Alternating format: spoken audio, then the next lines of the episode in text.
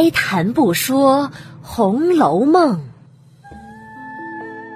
读尽诗书也枉然。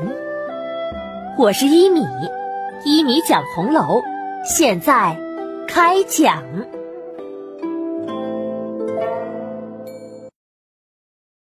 第二百六十五集：香菱学作诗。上一集啊，讲到潇湘馆中，宝玉、黛玉、探春、香菱在一起谈诗的时候，有个小丫头来请宝玉。原来呀，是惜春派来的，是为了画大观园的事情，请宝玉过去帮忙。宝玉忙去了。香菱呢，也不谈诗了，只是催着让黛玉把杜甫的诗集拿出来给他。黛玉笑着让紫娟把杜甫的诗集找了出来，给了香菱。香菱接了，又央求黛玉：“好姑娘，不如你出个题目来，让我奏一首诗。如果能奏出来呢，你就替我改正改正。”黛玉想了一想，一拍手：“啊，有了！昨夜的月亮最好。我呢？”本来也正要奏一首呢，可还没奏成。这样吧，你就以月亮做一首来吧，用十四寒的韵，就是韵书中赏平生第十四部寒字韵。这寒字韵里的那些字，有你爱用哪个字都行。好啊，好呀，这韵部我基本也都背了下来，正好试试。香菱答应着。拿着杜甫诗集，欢欢喜喜的走了。回到恒芜院，他坐在桌子边苦思起来。做两句诗，觉得不好，又放下笔，又舍不得杜甫诗集，又读了两首。就这样，写写想想，改改读读，来回循环，茶饭无心，坐卧不定。第二天早上啊，宝钗还没起床呢，就看见香菱已经又坐在了岸边。宝钗叹了一声：“唉，你何苦自寻烦恼啊？哼，都是那平儿把你给教坏了，我要和他算账去。你本来就呆头呆脑的，再加上这个诗呆，越发成了个真呆子了。好姑娘。”别笑话我，就是我笨，就要多学呀。香菱一面说，一面做出了一首来。写好以后，先拿给宝钗来看。宝钗看了，摇摇头：“嗯，我觉得这个做的不好，不是这个做法的。但是你别怕羞，你不是有师傅了吗？只管拿了给他瞧去。”看他怎么说的。嗯，我马上去。香菱听了，拿了诗出门，就来找黛玉。进了潇湘馆，香菱挥动着诗稿，给林黛玉晃了晃。好姑娘，我奏了一首，你看看如何？黛玉微笑着拿过来看，只见纸稿上写着一首诗。林黛玉呀，低声读了起来：“月挂中天，夜色寒。清光皎皎，影团团。诗人助兴常思玩，也客添愁不忍观。翡翠楼边悬玉镜。”珍珠帘外挂冰盘，良宵何用烧银烛？晴彩辉煌映画栏。黛玉刚读完，香菱就着急的问：“好姑娘，怎么样？怎么样啊？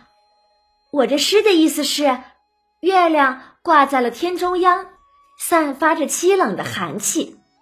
月光皎洁，投下一片斑驳的影子。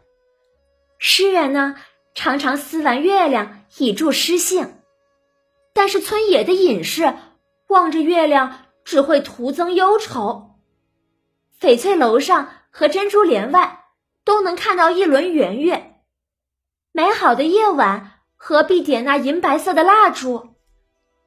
晴空中，月亮的光彩辉煌，灿烂照耀着画栏。这意境够吗？这韵步用的对吗？看着香菱着急想知道答案的样子，黛玉扑哧一声笑了：“ 你呀，不用着急的。首先，韵步没有用错，是十四部的寒字韵。第一句最后。”用了“寒”，第二、第四、第六、第八句最后一个字分别用了“团”“关”“盘”“兰”，也都是寒字韵。而且第一次写诗，意思也写了出来，只是，嗯，只是，啊，只是什么呀？姑娘，快告诉我。只是措辞不雅。有的太直白，像“影团团”“长丝丸”“不忍关”都是如此；而有的词呢，又是前人用烂的，像“玉镜”“冰盘”这些，就是这样的词。而且这首诗啊，你没有自己的真实感情在里面，就是为了作诗而作诗，结果成了堆砌词藻了，没有新意。啊，这样呀，那怎么办呢？你呀，不要灰心，第一次做成这样已经不错了，只是因为你看的诗少，被看到的那几首诗给束缚住了。你只管放开思想，胆子大一些，想着去表达感情就行了。这首不去管它了，你再做一首试试。香菱听了，点点头，默默的出了潇湘馆。出了门，索性连恒芜院也不回去了，只在池塘边的树下，一会儿坐在山石上出神，一会儿蹲在地下抠土，只管低头思索。来往的人看了都很诧异，不知道他在这儿发什么呆。而李纨。宝钗、探春、宝玉等人听到这个消息，知道啊，他在想着诗句，都远远的站在山坡上瞧着。只见香菱时不时皱一回眉，时不时自己含笑一回。宝钗笑着指着远处的香菱，对众人说道：“哎呀呀！”哈哈哈这个人一定是要疯了，昨夜一直嘟嘟囔囔的，闹到五更天才睡下，睡下没一顿饭的功夫，天就亮了。我还没起床呢，就听见他起来了，忙忙碌碌的梳了头，写了一首诗出来给我看。我让他去找平儿，他不吃饭就去了，想必平儿给他点评了，那一首定是不好的。这会子。自然想着另做一首呢。宝玉笑了笑，哈哈哈！这正是地灵人杰，老天对人那是看得准性情的，绝对不辜负人。唉，我们原来呀，成天惋惜香菱这个人，说她生的虽然聪慧，可竟然没有文化。谁知今日他也竟然学会作诗来，可见。天地还是公平的。听宝玉这样说，宝玉脖梗下的大石头却不以为然。哎，宝玉呀，宝玉，你说地灵人杰，说灵秀之地能孕育出杰出的人物，错了错了，你哪里知道香菱的身世啊？想他的父亲甄士隐，那可是读书之人。说地灵人杰，倒不如说他是身上有一遗传根基呀。哎，甄士隐甄老爷如果看到他女儿甄英莲，也就是香菱如今的生活，心中不知会有什么想法呢？哎，大石头通灵宝玉想着的时候，只听宝钗笑着对宝玉说道：“你呀，如果能够像香菱这般苦心读书就好了。如果那样，你学什么能学不成的？”宝玉听了，心中不快，也不作答。正在这时啊，只见池塘边的香菱猛然扭头就走，兴冲冲的又往潇湘馆奔去，走得极快。探春笑着一摆手：“哈哈，他定是又有了诗了，不如咱们也跟了去，看他这次的诗。”做的有没有味道？好啊，好呀！众人都答应了，一起往潇湘馆而来。进了潇湘馆，只见黛玉正拿着诗稿和香菱在谈论。宝玉问黛玉：“这首诗做的如何呀？”黛玉把纸稿一扬：“这是刚写的，你们看看。”宝玉呀，最是着急，走上来一把拿过诗稿，就读了起来：“飞银飞水映窗寒，试看晴空护玉盘。淡淡梅花香欲染，丝丝柳带露初干。只疑残粉涂金器。”恍若清霜抹玉兰，梦醒西楼人寂绝，鱼荣犹可隔帘看。听宝玉读完了，宝玉脖梗下的大石头就已经把这首诗给翻译了出来。他是如何翻译的呢？对于香菱的这第二首诗，黛玉和大家。又是如何评价的呢？